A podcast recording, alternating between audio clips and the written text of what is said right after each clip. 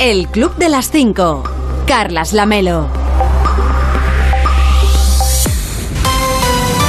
¿Qué tal? Muy buenos días. Son las 5 de la mañana, son las 4 en Canarias. Ya es 27 de junio. Quedan 187 días para acabar 2022 y 34 para el próximo 1 de agosto. Por si a usted le interesa, pues aquí se lo contamos. Hoy va a salir el sol a las 7 de la mañana en Archidona, en Málaga. 19 minutos antes, a las 6 y 41 en Monforte del Cid, en el medio Vinalopó, en Alicante, y a las 6 y 45 en Pravia, en Asturias. Y para entonces, para cuando salga el sol, ya les habremos contado que...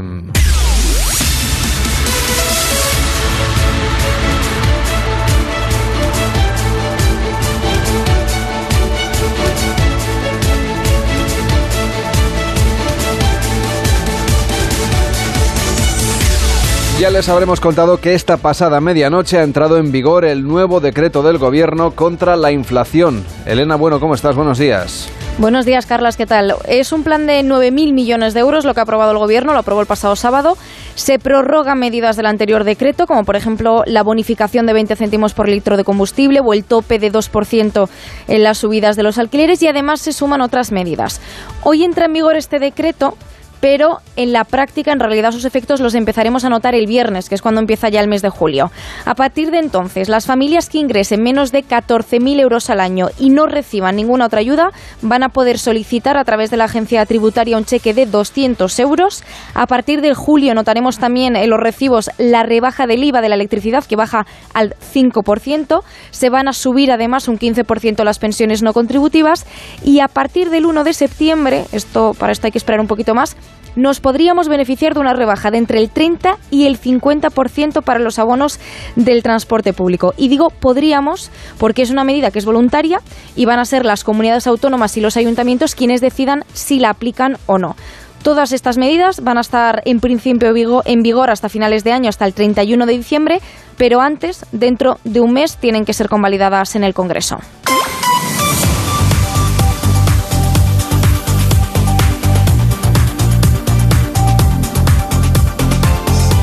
Y la primera dama de Estados Unidos, Jill Biden, está ya en España y hoy acompañará a la reina Leticia en varios actos, después de reunirse por la mañana en el Palacio de la Zarzuela. Jill Biden ha venido a Madrid con motivo de la cumbre de la OTAN, que se celebra el miércoles y el, miércoles y el jueves de esta misma semana. A dos, a dos días de que empiece, la capital está ya blindada. Aviso para quienes vivan en Madrid. Se ha puesto en marcha el mayor dispositivo de seguridad de la historia de nuestro país, con 35.000 efectivos de policía, guardia civil y fuerzas armadas movilizados. Las autoridades lo que piden es paciencia, paciencia, porque va a haber probablemente cortes en transporte público, en carretera. De esta cumbre, ¿qué se espera? Pues entre otras cosas, lo principal, la adhesión de Suecia y de Finlandia a la Alianza Atlántica. Para ello, primero, Turquía tiene que levantar el veto que de momento mantiene sobre estos dos países porque dice su gobierno que apoyan a los separatistas kurdos y que tiene que cambiar eso para apoyar su entrada. El secretario general de la OTAN, Jens Stoltenberg, se va a reunir mañana martes en Madrid con el presidente turco Erdogan y con representantes del gobierno de Suecia y de Finlandia para intentar desatascar esto, para intentar convencer a Ankara de que levante ese veto ya ahí in extremis.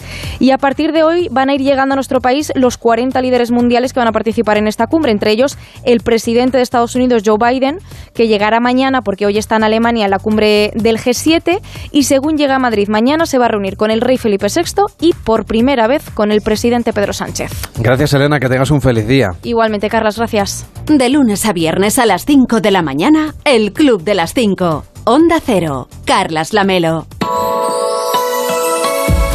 Y hasta ocho provincias, por ejemplo en Aragón, en Cataluña, en Navarra y en la Comunidad Valenciana, van a estar hoy en aviso por lluvias o tormentas. En Aragón, la lluvia pondrá en riesgo amarillo las provincias de Huesca, de Zaragoza y de Teruel, que llegarán al riesgo naranja, en el caso de Teruel, por las fuertes tormentas. En Cataluña, territorios de Barcelona y de Lleida estarán en aviso amarillo, también en Girona, donde se suma el riesgo por fenómenos costeros. La lluvia también afectará al Pirineo Navarro, allí habrá un aviso amarillo. Riesgo también en Castellón, en la Comunidad Valenciana, donde se esperan también fuertes tormentas. La inestabilidad estará presente también en el área del Cantábrico, en el Alto Ebro, en el norte de Navarra y también en el norte de Aragón, con cielos nubosos y con precipitaciones. Las lluvias podrían llegar al este de Castilla-La Mancha, incluso a Baleares, donde hoy además van a sufrir la calima. Las temperaturas máximas subirán en gran parte de la mitad oeste peninsular y en el este de Cataluña.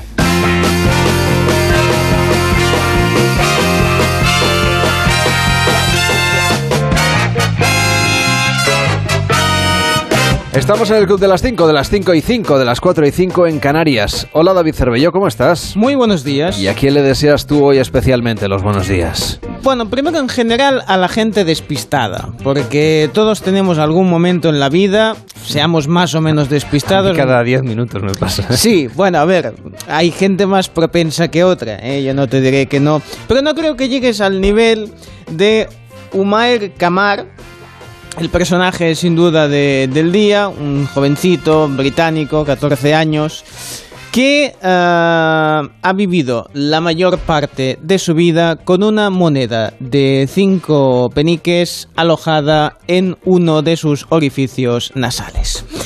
Bueno, hay gente para todo, hay gente que... un método de ahorro también. Bueno, sí, pero claro, con la inflación, tal como está la inflación, igual no es muy buena idea. Se podía comprar un montón de chuches cuando... Sí. Quizá y ahora pues, seguramente no llegue para nada. Claro, el problema es que ha perdido valor esos cinco peniques. No es que tuviera mucho mm, hace nueve años. con cinco peniques poco, poco Poco. No, pues, a ver, también te voy a decir que si hubiese sido una moneda más grande se hubiera dado cuenta. El chaval se habría dado cuenta. O sea, el tema es que, bueno, jugando, jugando. A ver, que ya es preocupante que jugando, jugando te apetezca meterte una, una moneda en un orificio nasal. Pero bueno. bueno según qué edad sí. los colores, los trocitos de goma de borrar. Sí, bueno, eh, exactamente. El tema es, sí, pero con la goma de borrar nos entreteníamos más a hacerle agujeritos. Porque, ¿tú te acuerdas de esas, gomas eh, Milan, eh, la nata sobre todo, esa que era cuadrada, cuadradita? Todavía existen, ¿eh? Sí, sí, sí, desde aquí un abrazo. Pero me refiero a que era imposible. A mí. Yo Creo además que las hacen aquí cerca. Ah, pues mira. Eh, yo tenía una obsesión que es que a mí, yo, soy muy. Casi tengo un punto de toque, yo creo, con estas cosas. Me gustaba tenerlas impolutas, perfectas, cuadraditas y tal. Pero había gente que yo me he dado cuenta que enseguida tenía una necesidad vital de clavarle un bolígrafo o un lápiz para hacer un agujerito a las gomas esas. Y, y bueno, yo lo pasaba muy mal. Bueno, pues en este caso no jugaba con las gomas, sino con las monedas. El tema es que el niño mm, llevaba tiempo con dolores. ¿eh? Sea, el tema de la moneda es que era, no era una cuestión baladiva, que le estaba haciendo daño, pero parece ser que cuando fueron al médico al principio, en Croydon, eh, que está situado en el sur de Londres, pues no terminaron de ver nada que eh, provocara esas pequeñas molestias en la nariz, le dolía un poco al respirar había perdido algo de capacidad, pero no terminaban de dar con la moneda. Al parecer el niño no se acordaba de que se había metido la monedita ahí, es decir, que encima de despistado, desmemoriado. Dice, creo que la atasqué allí cuando tenía 3 o 4 años, después de que... El problema es que, atención, ¿eh? ¿Cómo se ha dado cuenta? ¿Porque le han hecho una radiografía? No, porque un día sonándose fuerte, ¡pam! salió la... La moneda. Salió la moneda. Sí que es un truco de magia. Es maravilloso, o sea, nada por aquí... ¡pum! Nada por ahí, sí, una moneda 50. Dice, creo que la atasqué cuando tenía 3 o 4 años. Realmente no puedo recordarlo. Cuando superé el impacto de todo sentí puro alivio, pero definitivamente me llevó un tiempo superar la sorpresa. Hombre, a ver si esperaba que ahora de golpe fuese, yo que sé, un billete o alguna cosa, ¿no? Bueno, en cualquier caso, eh, celebramos que... Mm, que todo haya terminado bien y ahora le están haciendo revisiones para ver que, digamos, todo vuelve a su sitio, ¿no? Y que, bueno, puede respirar, porque si no, igual era capaz de ponerse otra moneda en, en el otro edificio, porque ideas más raras han tenido.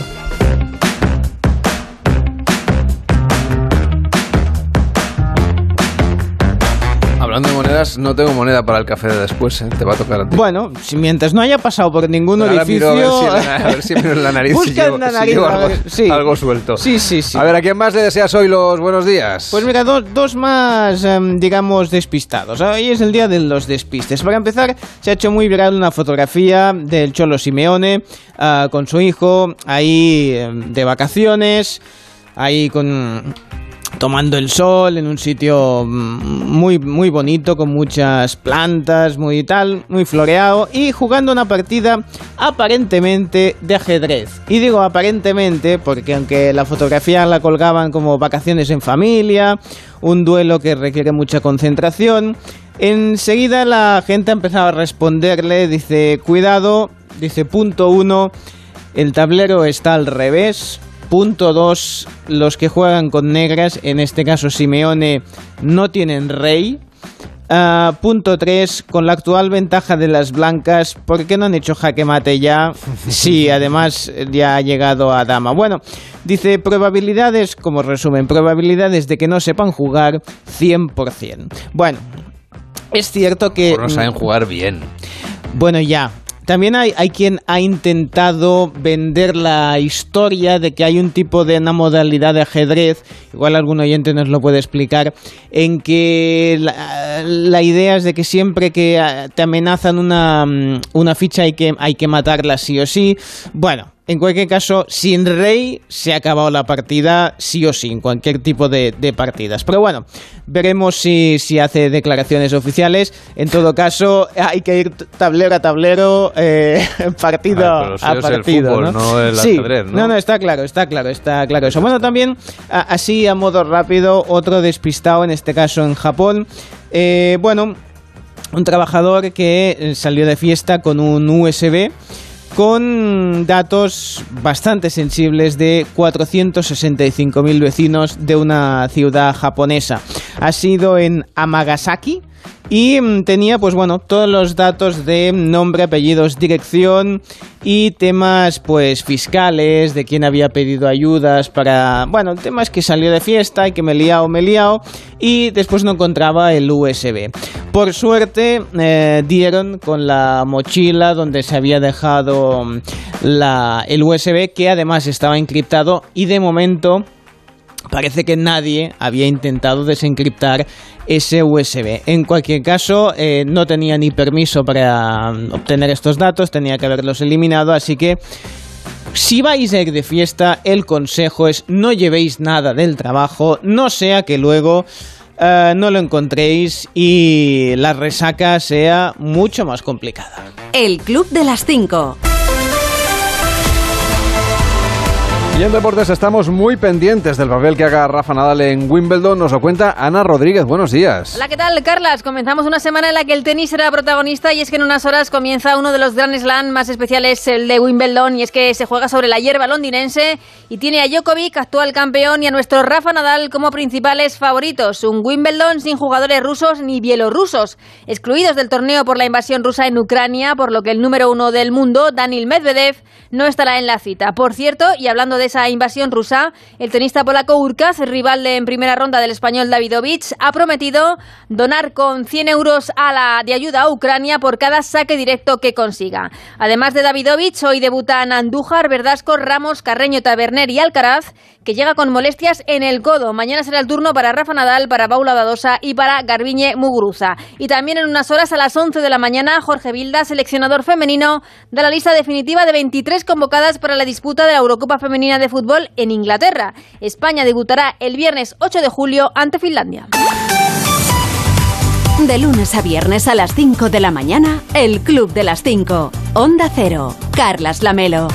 Hoy en Onda Cero.es nos cuentan que el presidente del gobierno anunció el sábado el nuevo decreto anticrisis con medidas que se prolongarán hasta el 31 de diciembre. Nuestra página web puede consultar a partir de cuándo se puede usted beneficiar de estas medidas. La ayuda de 200 euros, por ejemplo, para personas que residan en hogares con rentas inferiores a 14.000 euros, se va a destinar a trabajadores y desempleados con bajos ingresos y se podrá solicitar a partir del próximo mes de julio. En la web también le cuentan que el precio de la luz para clientes de tarifa regulada va a subir hoy un 11,7% hasta los 188,78 euros el megavatio hora. Son 92 euros menos que los que se habrían pagado en el megavatio hora si se hubiera topado el límite, si no se hubiera topado el límite del gas, pero muy lejos del precio objetivo que esperaba el gobierno y también esperábamos los ciudadanos. Y la Organización Mundial de la Salud decide que la viruela del mono no es de momento una emergencia sanitaria internacional.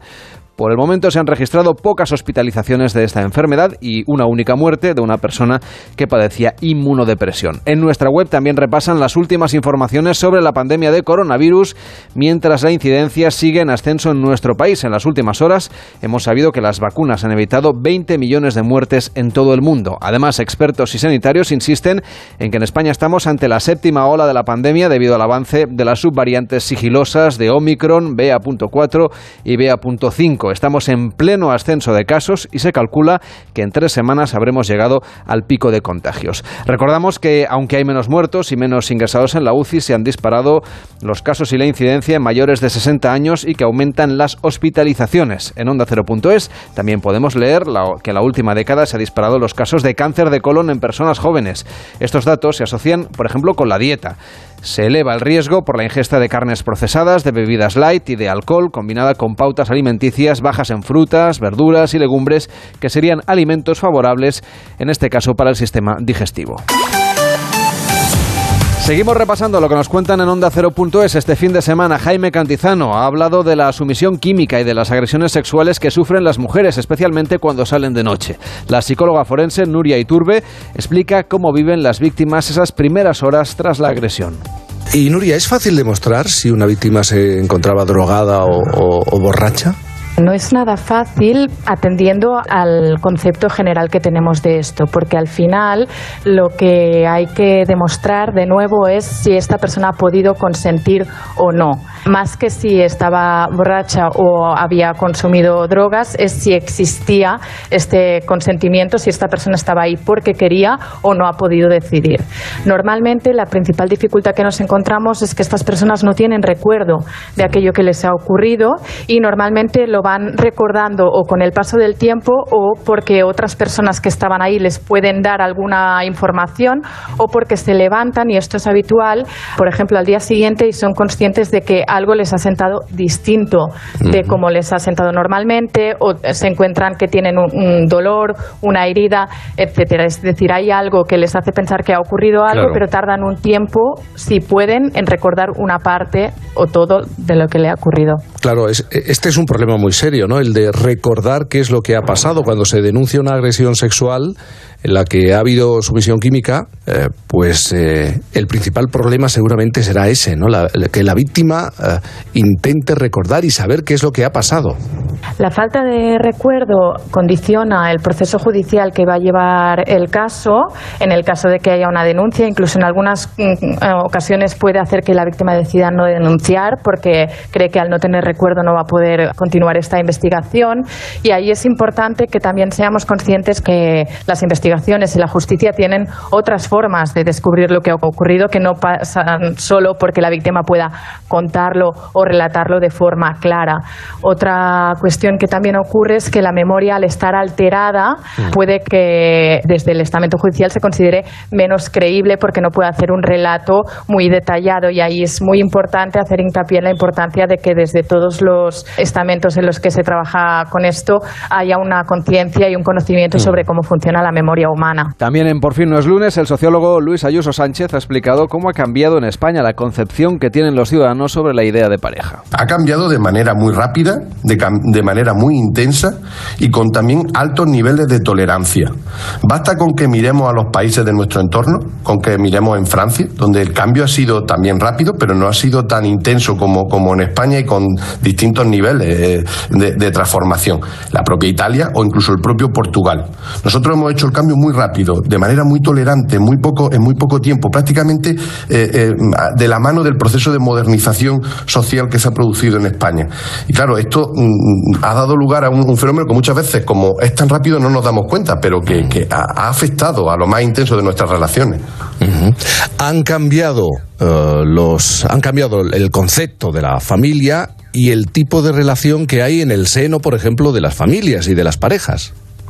Claro, ha cambiado y surge eso que comentaba antes, que es el pacto conyugal. Es decir, es uno de, uno de los elementos característicos que emerge y que además explica muy bien el, vídeo de Santi Millán, además, porque enlaza muy bien con ello, es el tema de la importancia que tiene el pacto de lo privado. Nosotros a nuestro libro llamamos la gestión de la intimidad, porque es que la intimidad ahora, en la sociedad actual hay que gestionarla, porque depende de lo que dos personas digan que es tolerante, ya es todo, todo, todo, todo está bien.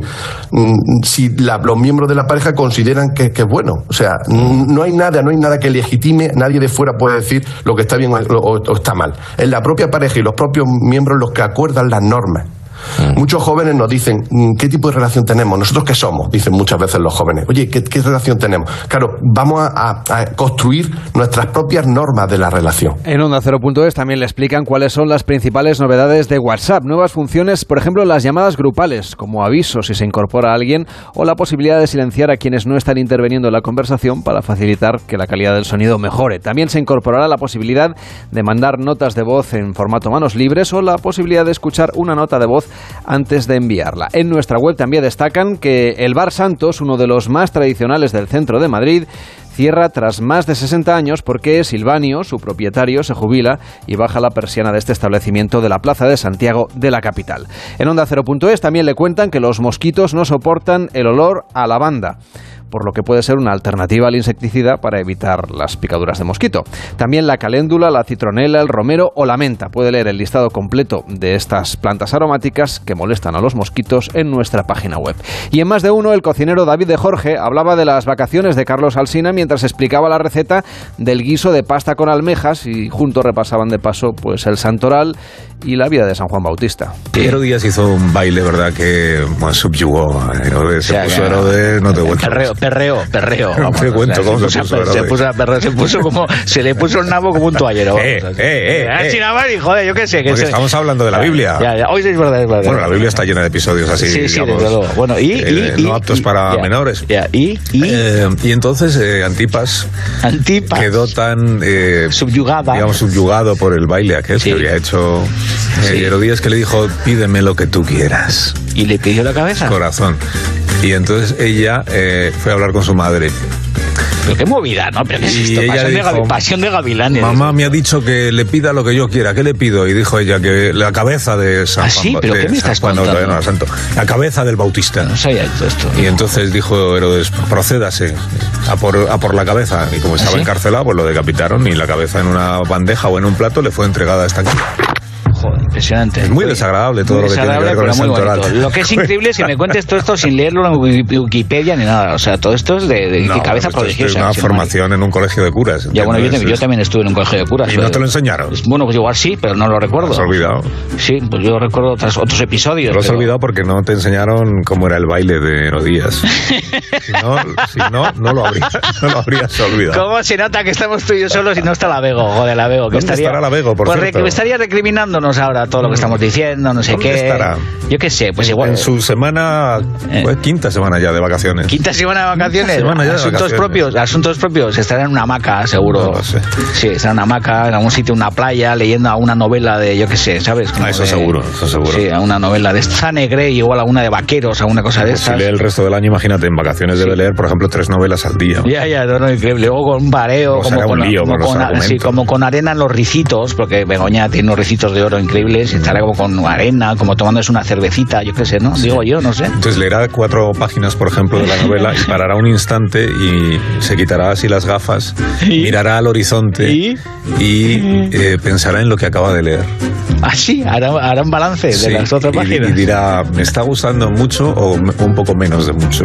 Ah, sí, ah, es así, ¿eh? Así Qué cosas, sí, ¿eh? Qué cosas. ¿Y avanzar en la lec- avanzará en la lectura o no? ¿O dejará el libro y cogerá otro? ¿O ¿Cómo Bueno, va la no, historia? La verdad es que no lo sé. Eso se lo tengo que preguntar. No sé si es de abandonar libros. Cuando yo, por ejemplo, llego hasta la página 12 normalmente. Ya. Y si no me está interesando, ahí se acaba. ahí se mucho queda. llegas, mucho llegas. Yo... No, pero hay gente que dice, no, me siento obligado a llegar luego ya hasta sí, el sí, final. sí, Hay gente que agota, sí, hay gente que agota No las cosas. O que se queda en el cine y agota una peli insufrible. Vete del cine, hombre, de verdad. o sea, Claro, si no hemos venido al mundo a sufrir. Efectivamente, o sea, estaría bien ahora que Begoña mandara un audio y nos dijera que está leyendo. ¿Te imaginas qué cosa más bonita sería? O sea, que no creo que esté viendo la radio. O igual No, sí. no, igual también es una enferma como tú que de repente no quita la vista del trabajo y todas estas cosas. Bueno, o- yo cuando me veo vacaciones no se escucho nunca. o sea, No, sí, sí, sí, escucha, sí, seguro, te engañes, sí, sí, sí, seguro que hay, seguro que hay un lacayo que te manda los balances de lo que ha pasado, de lo que ha, de lo que ha ocurrido, no, seguro. eso algún chivato sí que hay siempre. Sí, lacayo, Mira que- lo que han dicho de ti. Sí, te mandan, te mandarán informes en PDF al final, María. Y entonces yo siempre respondo, estoy de vacaciones, es que me da exactamente igual lo que digan de mí. Eh, eh, Estos o cualesquiera otros,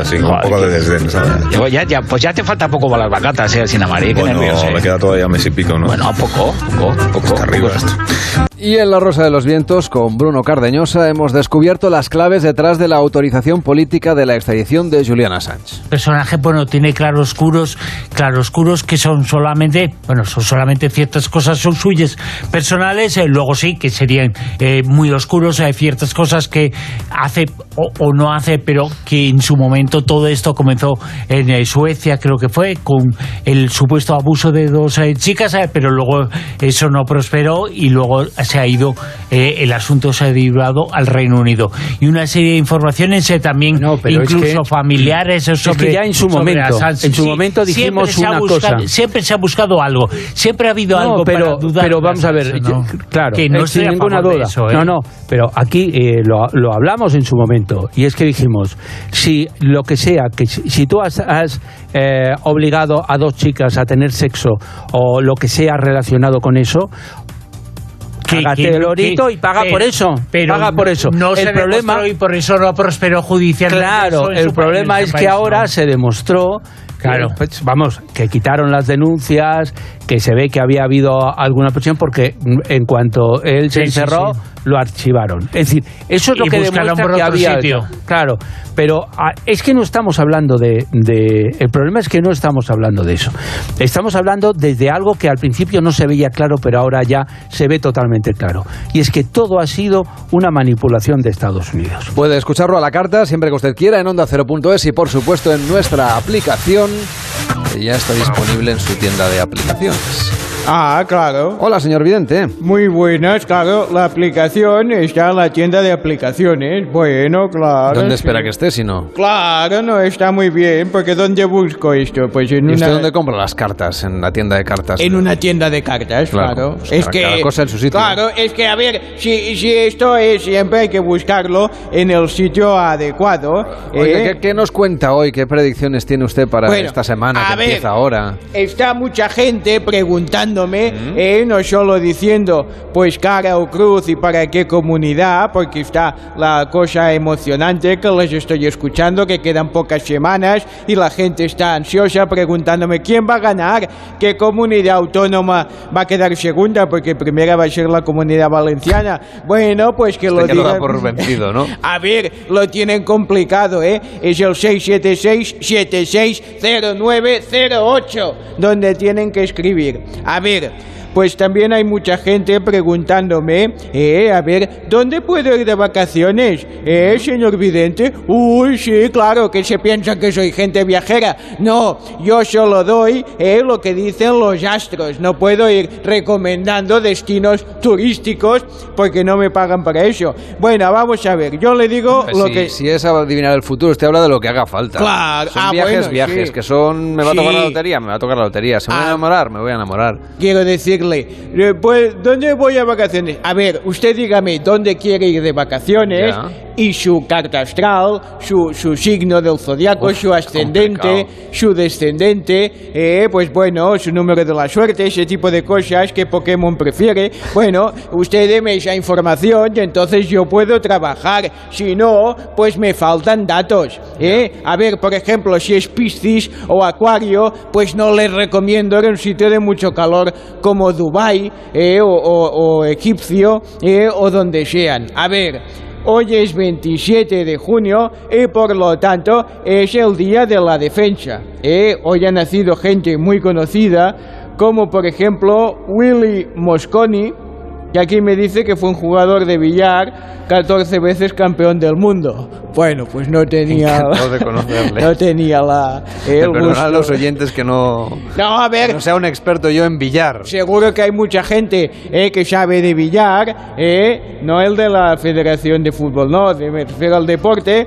eh, y nos puede explicar quién era el señor Mosconi este, que seguro que era muy bueno eh, en Escribió suyo. varios libros sobre el mundo del billar. Bueno, pues, señor Mosconi, pues desde aquí nuestro homenaje. Y también nació Tobe Maguire, eh, que es un Spiderman. Bueno, vamos a los puntos fuertes de los nacidos hoy. Es gente muy convincente, son resueltos. Es bonito una persona resuelta. Esta, esta gente es resuelto. Bueno, pues para los crucigramas son unos hachas. Y son protectores. Muy bien. Los puntos débiles son algo rígidos, son cerrados y ostracistas. Y quiere decir que les gustan las ostras. No, hombre, los- no, no Ah, quiere decir que le gusten las ostras, que podrían gustarle las ostras, pero Bueno, el tema es que están cerrados así en sí mismo como las ostras. Ah, bien, sí, sí, sí. que Bueno, guardan sí. un secreto en su interior. Claro, porque las ostras están Son cerradas. solitarios, ¿no? Bueno, sí, sí, sí. Bueno, pues está todo. Son la alegría de la huerta, ¿eh? Bueno, vamos a ver de la suerte. Como bien sabe, es el es que 9. es muy sociable y muy abierto al mundo. Sí, sí, sí, bueno. Le dejo con una meditación que es muy larga, no me dará tiempo. Dice, no siempre somos conscientes del enorme impacto que tienen sobre el entorno no solo nuestras acciones, sino también nuestros pensamientos. El Club de las 5. Onda Cero. Carlas Lamelo.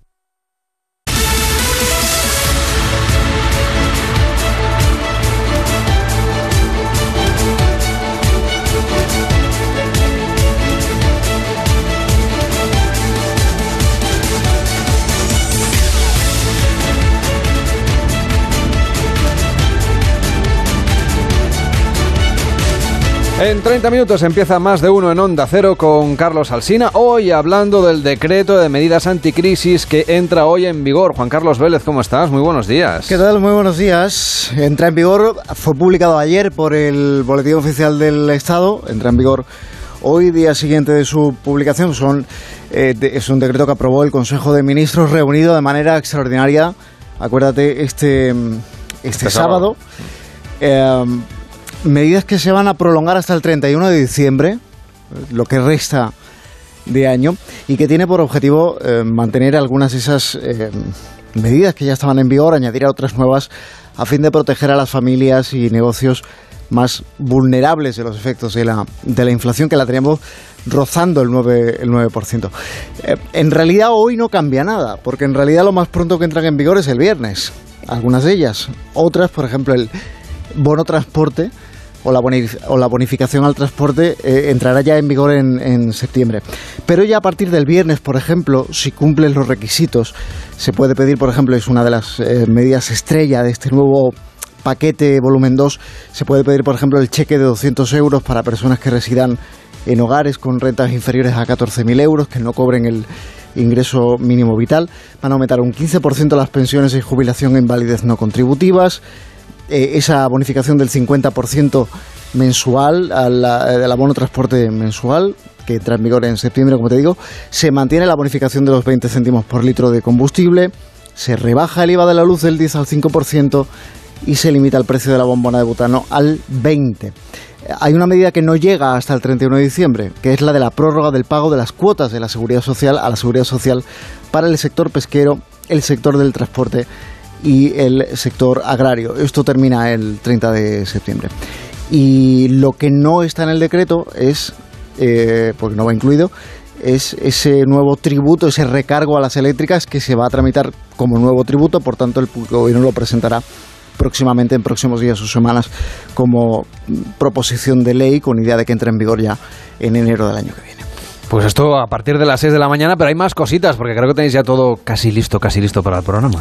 Sí, por ejemplo, a partir de las 6 de la mañana, en este primer tramo nuestro, ya sabes que eh, Manuel Pecino te cuenta eh, en su informativo para mascotas y otros animales eh, siempre alguna, alguna historia. Hoy, hoy le vamos a echar un ojo al mercado inmobiliario mascotero. Por si alguno está interesado en la caseta de perro más cara a la venta. Vale. ¿Cuánto costará? ¿Te animas a darme un, un número? Pues eh, es mucho. Siempre, mucho. mucho sí, pero mojate un poco. Es que no me acuerdo, lo con yo el otro día aquí, pero no me acuerdo. ¿Qué me dices? cantidad. No me acuerdo de la cantidad, soy un desastre. Bueno. Pero era mucho, no sé, 400.000 euros, no, sé, mucho. Luego, luego lo- Mucha pasta, pero luego lo vas a escuchar con luego atención. Lo actualizamos, luego lo actualizamos. Eh, luego además está Agustín Alcalá, Crónicas Agustinas, la sentencia del Tribunal Supremo eh, que deroga la protección legal del aborto hasta, hasta ahora, el presidente Roe versus Wade. Eh, otorgando la potestad eh, a cada estado de legislar por su cuenta y prácticamente la mitad de ellos eh, dispuesto a restringirlo o prohibirlo, sobre todo aquellos que están gobernados por, por, por los conservadores. Y luego a partir de las 10 hay mucho más. Tenemos a Leo Harlem, tenemos a Carlos Latre, a Goyo Jiménez, a Sara Escudero. Y vamos a hablar a partir de las 11 con Ángeles Caballero de campamentos de verano. Se acerca esa semana que es casi la más, una de las más esperadas por los críos en casa cuando toca por los padres dejar a ¿eh? los padres y eso. por los padres Va, pero ellos los críos más que bueno, los facturan, padres sé seguramente yo también. eh que facturan a los niños unos días pero ellos están deseando irse de aventura, ver a, a hacer amigos nuevos, hacer actividades que no hacen en su día a día, pues yo que sé, kayak, por ejemplo, ahí en el Cabo de Gata se me ocurre, o, o escalada o cosas así. Yo creo que los chicos, o por ejemplo cetrería, porque eh, de hecho vamos a hablar con Javier Ceballos, que es director de un campamento de cetrería, y sobre la historia de estos campamentos de verano, y porque eh, cómo han evolucionado a lo largo del tiempo, cómo surge la idea. Eh, sobre todo eso nos va a hablar David Calderón, que es profesor de historia de la Universidad de Barcelona. Así que hoy tenemos un, un programa muy, muy apetecible. Por bueno, pues programón en más de uno con Carlos Alsina, también con Juan Carlos Vélez a partir de las 6 de la mañana. Mira, igual me apunto a un campamento de cetrería. No, pues mira. Fíjate. Oye, luego preguntamos cuánto por cuánto sale. Venga, cuídate mucho. que tengas un feliz día. Hasta luego. Chao.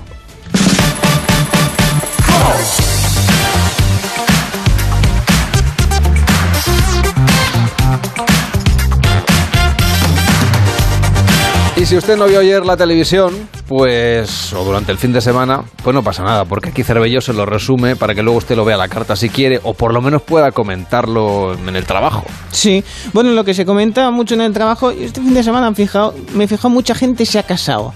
Eso que vas viendo el, el, el Instagram Bueno, o eh, están aprovechando estos Mayo, fines- junio, eso son es, los meses de... Eso es, y ves que hay en más... septiembre, en octubre también se Bueno, casa la gente. pues, no, no, ya, ya me gusta que, le- que les vaya bien. Ahora, eso sí, ahora se van a ir de A ver, no es de ninguna miel. garantía, ¿eh? Casarse. No, no, no, para nada. Eh, exactamente. Pero si se van de luna de miel, atención a los consejos o a las vivencias, en todo caso, de Carlos Ariquiñano, que él siempre lo cuenta todo. Y luego también viajamos mucho más de lo que se viajaba antes. Yo me acuerdo que mis padres se fueron de viaje novios de Beasain a Vitoria en tren. 80 kilómetros. Ahora se va la gente a cualquier lado. Yo me fui hasta Andalucía en un Fiat 1100 con Luisi hasta Andalucía a disfrutar. Allí descubrí los vinos de Jerez. Un día en Huelva fui a cagar al campo y me picaron en el Ipurdi, como decimos aquí, en el culo, unos mil mosquitos. Casi no pueden andar. Punta Umbría, no tengo para olvidar. Y lo bien que comí, qué pescaditos más ricos. Pero los mosquitos me pillaron y hice un vasco a por. Oh, pues me dieron, me dieron en el clavo. Y que está destripando de fondo, oigo el ruido ese, parece que esté Estaba ahí, él aprovecha para pelando ir un con- conejo. Sí, sí, él, él va cortando ahí la cositas. piel, no ahí, sé. venga, ahí está. Venga, mil mosquitos. Ahí, venga, como a por el vasco. Qué maravilla, Carlos Aquiquiñana. Bueno, volviendo a la actualidad. En La Roca nos recordaban otra cumbre de la OTAN, también celebrada en nuestro país, hace 25 años. Que cuando veías el 97 dices, no puede hacer tanto, no puede hacer 25 Que hace años. 25 años también de Harry Potter. eh, Exactamente. He leído no sé dónde hoy. Exactamente. Bueno, pues... El libro, vaya, del primero. Exacto, de la publicación de- del primer libro, sí, efectivamente. Pues eh, ahí comprobaban a ver si habían cambiado muchas cosas o qué similitudes había o qué consecuencias había de esa primera cumbre, digamos, de esta en España hace 25 años. ¿Y qué más cosas tienen en común la cumbre del 97 con la del 2022? Bueno, pues muy curioso porque quizá Ucrania, esto que ha pasado en Ucrania, la invasión rusa, pues el inicio igual fue aquella reunión que fue clave y pasó aquí en Madrid en el conflicto ruso-ucraniano. Vamos a ver lo que pasó. Ucrania, una exrepública soviética, es desde esta mañana un aliado de la OTAN. Ucrania y su presidente Leonid Kuchman se convierten a partir de hoy en socios y amigos de la alianza. Y es que este país, vinculado política, social y económicamente a Rusia, busca desde hace tiempo aproximarse cada vez más a Europa. ¿Y por qué Ucrania? Pues sencillamente porque es una potencia nuclear, la tercera del mundo. Aunque sus misiles están prácticamente desmantelados, sigue siendo un importantísimo enclave estratégico. No es de extrañar, por tanto, que Moscú vea este acuerdo con mucho recelo. Luego Ucrania le devolvió las armas a Rusia a cambio de integridad territorial y fíjate. Exactamente, qué, qué maravilla que escuchar a Olga Biza, ¿eh? grandísima como siempre. Bueno, buscaban más mm, diferencias, similitudes, buscaban eso, diferencias, aunque quizá no tanto. Y me gustaría destacar dos cosas que yo creo que por lo menos sí que han cambiado. Sí que han cambiado, como por ejemplo el papel de las mujeres. Vamos a ver cómo se hablaba de este tema en el 97. Parece que las armas no son cosa de mujeres, al menos eso indica la baja representación femenina. Como toda regla, está la excepción, la secretaria de Estado norteamericana que ha bromeado con Tony Blair y ha recibido los mimos de su jefe. Entonces, ¿qué hacían las señoras? Pues aquí las tienen. Hillary ha puesto patas arriba a Toledo. A su paso se cerraban calles y monumentos. Y al final, comida en el Parador Nacional con otras damas. Mientras su esposo ha aprovechado un hueco para hacer alguna comprilla en el recinto ferial. Bueno, hay, hay muchas cosas en las que afortunadamente hemos evolucionado porque esa imagen yo creo que hoy en día sería absolutamente eh, bueno imposible de yo creo que da, da un programa para mucho, ¿eh? Habría que hacer otro programa esto de evolución. Pero, pero que estamos algo mejor, pero yo creo que aún falta, aún falta mucho por hacer. Me ha gustado eso de alguna comprilla, ¿eh? Una comprilla, me ha gustado mucho. Estaba ahí. Imaginas estás vendiendo, no sé, souvenirs si viene Bill Clinton y te Sí, sí, pues estaba mirando ahí unos, una pla- camiseta, unos, unos unos platos. En este caso estaba buscando platos y parecía muy interesado. Sobre todo el que estaba al lado de él, que es el que parecía que es el que tenía que pagar. En cualquier caso, también ha pasado por las rocas Santiago Segura. Ya empezamos a hablar, a tener primeros eh, datos de padre, no hay más que uno tres. bueno volvéis todos no Qué película, volvemos Santiago. todos con todos, vamos, cargados hasta arriba. Los niños me han crecido, no he podido Sí. evitarlo. La que, la que recién nacida tiene ya dos años y medio. Imagínate, las otras, las mayores, una ya se me ha echado novio, o sea, es, es terrible. Bueno, es lo de pero, la paternidad, esto claro. es como Boyhood, pero en, así en secuela. ¿Cuáles son los personajes nuevos? El, eh, nuevos? El novio de... El novio que ya salió en la segunda, sí. que lo interpreta el Cejas. Imagínate tener una hija que su novio sea el Cejas, o sea que es un disgusto impactante para mí. Y luego viene el padre de Tony Acosta, mi suegro. Ah, vale. ¿Y cómo te llevas con él? Me llevo regular. Yo es que no, los suegros no. ¿Y en qué mejora esta película a las dos anteriores? Bueno, es, es como el más difícil todavía el circo. O sea, más risas, más, más momentos emotivos. Es que yo mismo me he sorprendido. Digo, ¿cómo he podido superarme? No sé Sin cómo he duda es podido peor que la cuarta, entonces. Mucho peor que la cuarta. pero infinitamente mejor que las dos primeras. bueno, mira, es una manera de verlo. Por cierto, que ha comentado el, el susto que sufrió en pleno rodaje.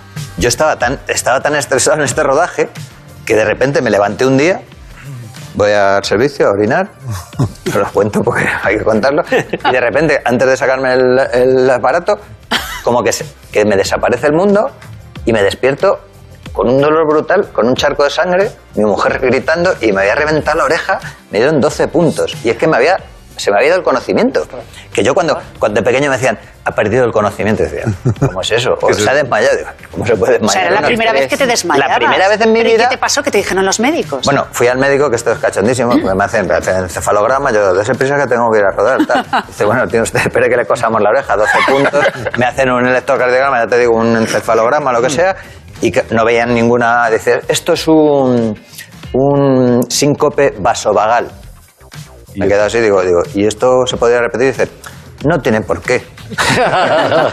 me quedé Si con un agobio, me quedé con un agobio, claro, fui, ese día por suerte solo me tocaba dirigir, pero al día siguiente, claro, tapándome con la peluquita en la oreja para que no se viera la Para que oreja. no se supone que era estrés. y- y luego, Pero por eh, estrés. ¿Eh? Del Por Sí, estrés, di- claro. dicen que es por el estrés. Bueno, ahora un aliciente más es ver en las escenas en la película, fijarse a ver si cuál es el momento en que tiene más tapada la oreja Santiago Segura, que serían las escenas que grabó. Bueno, quedó en un susto y nos alegramos de que todo haya salido bien. Padre no hay más que uno tres estrena el 14 de julio. El Club de las 5.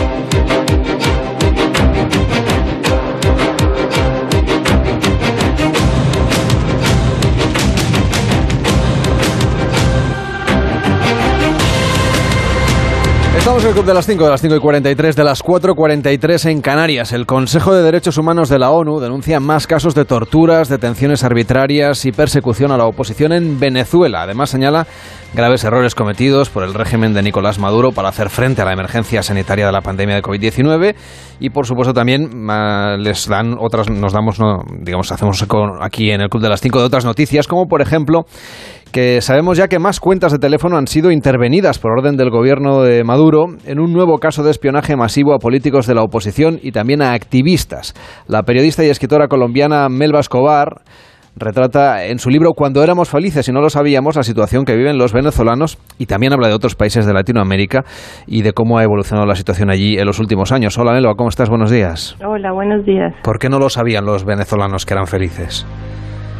Bueno, esta frase se ha vuelto una frase muy frecuente eh, para referirse a, a, tiempo pasado que por supuesto no era idílico ni perfecto, pero sin duda eh, menos menos complejo de lo que del presente, ¿no?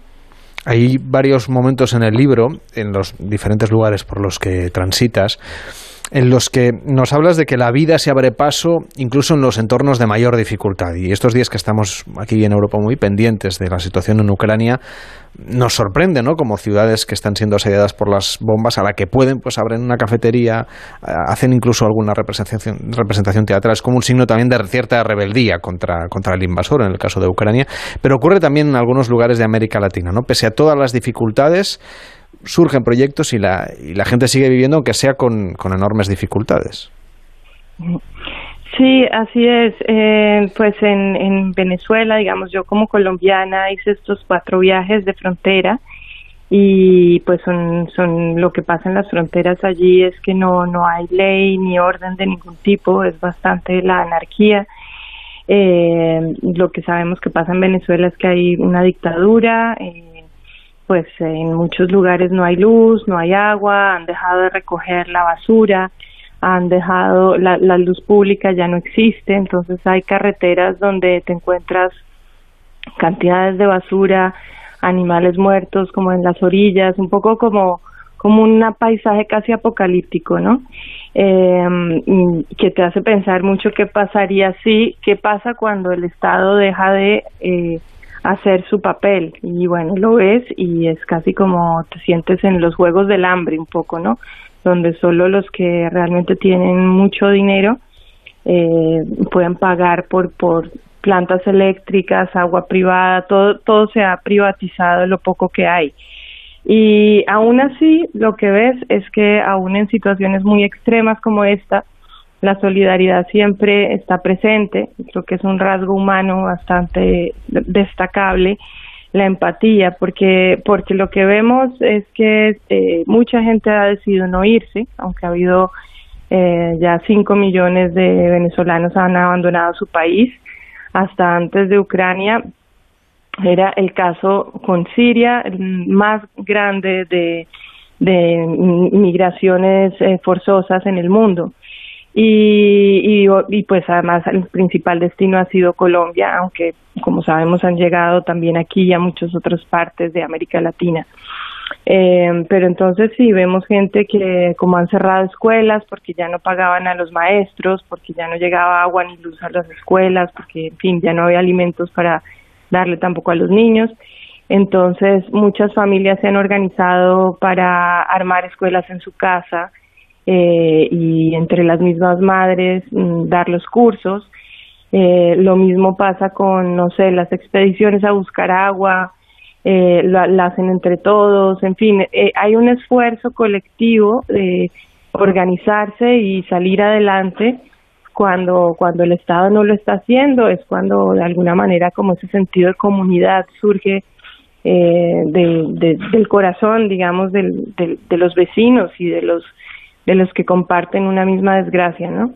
Mm, fue muy valioso, yo creo como, como experiencia eh, haber podido hacer parte de, de esto, ¿no? Y darme cuenta de la valentía y la fortaleza de muchísimas personas para, para estar ahí para, por los demás. Lo que cuentas y lo que describes es muy diferente de lo que es en principio la idea del socialismo, que justamente es pues un Estado fuerte, eh, que dote de servicios a la ciudadanía, que redistribuya la riqueza.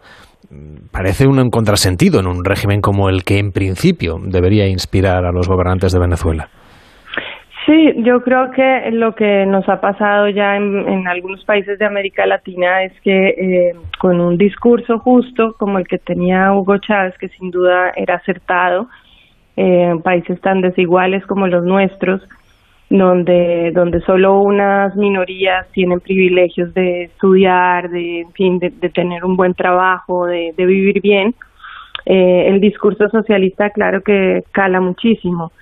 Sin embargo, eh, en la práctica lo que ha pasado es que, bueno, el chavismo comenzó con las mejores intenciones, pero se fue torciendo cada vez más, también porque lo que pasó es que los que llegaron al poder eh, llegaron eh, también en un momento se empezó a volver todo muy predador, ¿no? A, al final a tomar las pertenencias de los que habían construido su patrimonio con su trabajo, a la, esta idea de redistribuir eh, terminó convirtiéndose en, en ponerse a los que no estaban y quitar a los que sí. O sea, son dos nuevas, son dos élites extractivas que una se quita a la otra, de en medio. Sí, eh, ah, exacto. Y en medio están los venezolanos. Eh, nos hablas, por ejemplo, de los boliburgueses, es decir, de, de gente que vive eh, del régimen, del, de lo que es el, el sistema propiamente, que además viven muy bien, eh, que Sí. incluso tienen, pues, eh, no sé, el country club como, como espacio así preferencial, que viven en enormes mansiones, que tienen enormes medidas de seguridad en un país que es altamente inseguro. Cuéntanos cómo, cómo es esta capa de la población, que es minoritaria, pero que ejerce un, un enorme poder y que vive de manera muy diferente de lo que viven los demás.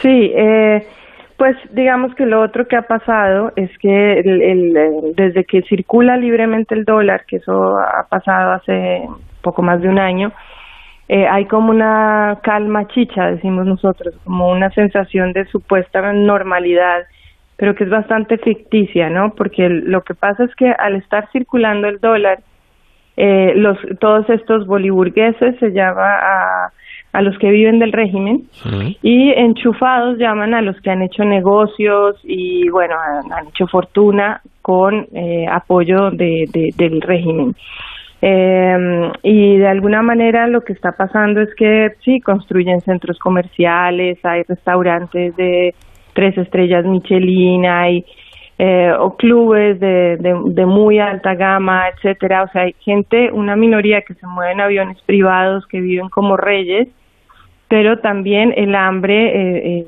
se, está, se está sufriendo más que nunca en Venezuela, precisamente porque al dolarizar el, el país, eh, los pocos o los muchos más bien, los muchos que vivían de las remesas, que por ejemplo, como sabemos, eh, en España hay mm, cerca de 300 mil venezolanos.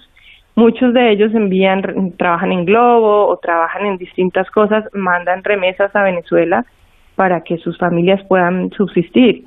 Mm, Cuando se dolariza la moneda, pues ya, ya los precios han subido tanto que es justamente la población más pobre de Venezuela eh, los que no pueden tener acceso a cosas básicas como alimentos y medicinas, ¿no? Eh, entonces sí, es una falsa normalidad, es una falsa, un falso bienestar, porque es un bienestar que le pertenece a una inmensa minoría que son los que están conectados con el régimen y, para la inmensa mayoría eh, pues se está viviendo realmente una situación muy dolorosa. Eh, sin embargo, como, como también cuento en el libro, eh, y dice Susana Rafali, que es una gran experta en temas de hambre en el mundo, ella lo que dice es que existe algo llamado el índice del olvido. Es algo así como que llega un punto en que después de tantos años de oír sobre una, una crisis eh, de un país, pasa a ser paisaje, pasa a, a perder interés, ¿no? Eh, deja, deja de sonar Venezuela ya después de 23 años, eh, no, no parece ser un tema. Y, y un poco la- la- el temor de muchos, y yo creo que la importancia de este libro hoy es que, es que Venezuela está ya entrando en ese índice del olvido. Eh, ¿Y qué es lo que sostiene el- el, eh, al régimen? Porque se mantienen por algún motivo, es decir, algo hace que no, se, no haya, digamos, un, un malestar lo suficientemente fuerte como para hacerlo caer. Bueno, pues porque no hay una oposición, y creo que el libro también habla de esto, no hay una oposición realmente que... Está que- perseguida, entre otras cosas. También, pero también han sido débiles, han sido, se han peleado entre ellos mismos, eh, han sido mezquinos, es decir, no ha habido como una oposición realmente fuerte, eh, porque porque es una mafia, porque el gobierno, el Estado actúa como una mafia, sí, entonces no es tan fácil eh, con, contravenir un, régimen que es dictador y que, que es totalitario, que, que, amenaza, que desaparece gente, que, en fin, que están amenazando todos los derechos humanos de quienes no están con ellos. Eh, y pues se vuelve un tema de una persecución, ¿sí? Donde incluso los que salen a marchar en contra después no, nunca vuelven a sus casas. Hay, hay muchas historias documentadas de este tipo. Y eh, como dice el, el, grueso de la población, eh, cuando la gente tiene hambre y tiene que salir a buscar la comida o el agua o un medicamento y caminar kilómetros y, y no tiene ni la fuerza ni, la energía eh, de, de, pelearse contra un régimen. Casi que el día a día los consume tanto al grueso de la población la supervivencia que pues que no tienen no tienen para más, ¿no? Mm. Te agradecemos mucho que nos hayas contado la situación en Venezuela. Hay otros lugares de América Latina por los que transita este libro, Cuando éramos felices y no sabíamos, y no lo sabíamos, de Melba Escobar. Una lectura interesantísima. Que vaya muy bien y hasta la próxima. Buenos días. Muchas gracias. Buenos días. El Club de las Cinco. Carlas Lamelo. Y en deportes, esta semana muy pendientes del tenis, nos lo cuenta Ana Rodríguez. Buenos días. Buenos días, Carlas. Hoy lunes comienza Wimbledon, el tercer grande del tenis este año tras Australia y Roland Garros. El torneo en la hierba londinense, el más tradicional de la ATP, sigue obligando todos los tenistas a jugar de blanco, por ejemplo, y tiene como grandes favoritos a Novak Djokovic, el actual campeón, y por supuesto a Rafa Nadal, que llega tras ganar en Australia y también en Roland Garros, pero con la incertidumbre de cómo responderá su pie y de su escasa preparación en este tipo de superficie. es un torneo, es probablemente el más eh, difícil de hacer una predicción o sobre todo de, a nivel personal, porque al final eh, es una superficie complicada y bueno, y es verdad que los últimos tres años no he jugado nada sobre esta superficie, ¿no? que esto lo hace un pelín extra complicado. Y cuando es más reciente, creo que la adaptación es un poquito más sencilla, ¿no? Porque al final, después de tres años, uno se olvida de según qué tipo de cosas que uno tiene que hacer, lo que funciona, lo que no funciona, con lo cual hay que ir otra vez eh, descubriéndolo, ¿no? Nadal debutará mañana ante el argentino Cerundolo. Hoy turno para otros españoles como Davidovich, Andújar, Verdasco, Albert Ramos, Carreño, Taberner y Carlos Alcaraz.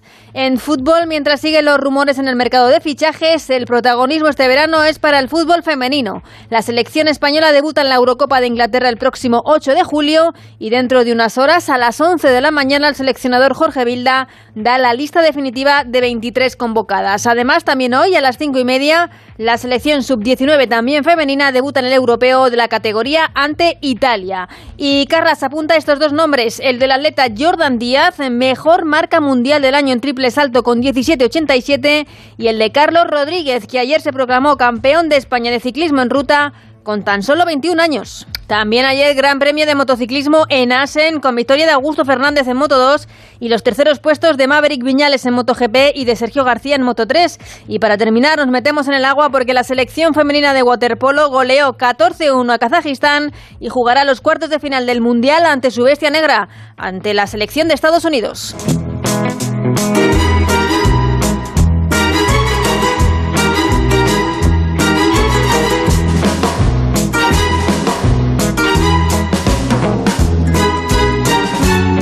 Pero yo me he apuntado ¿eh? los nombres de los bueno, bien. Bueno, de atleta uno, ciclista el otro, en, triple salto. Bueno, es nacionalizado hace, hace poquito. En el tema. De origen cubano, que claro, ha sido llegar a nacionalizar ese español. Los dos primeros saltos récord de España, claro. Bueno, es una maravilla de, atleta y la verdad es que tiene, tiene muchísimo, muchísimo futuro. El gran campeonato de España de atletismo en Nerja ha sido este fin de semana. Por cierto, Cervelló, que te he dicho que no tenía moneda y efectivamente. Y no tienes, ¿no? te has buscado en la, en la nariz. Exactamente, sí. Estaba buscando ahí, pero no te Bueno, ya saco yo una, va, venga, va, hoy invito, empezamos la semana. lunes, venga, estamos a final de mes, compréndelo ya. Sí, no, además me estaba mirando una, una forma de financiar el, el, veranito que igual me apunto. Mira, ah, resulta que mm, en Gran Bretaña mm, puedes pasarte unos, bueno, unos días en un hotel y te pagan 4.300 euros por infectarte de tosferina.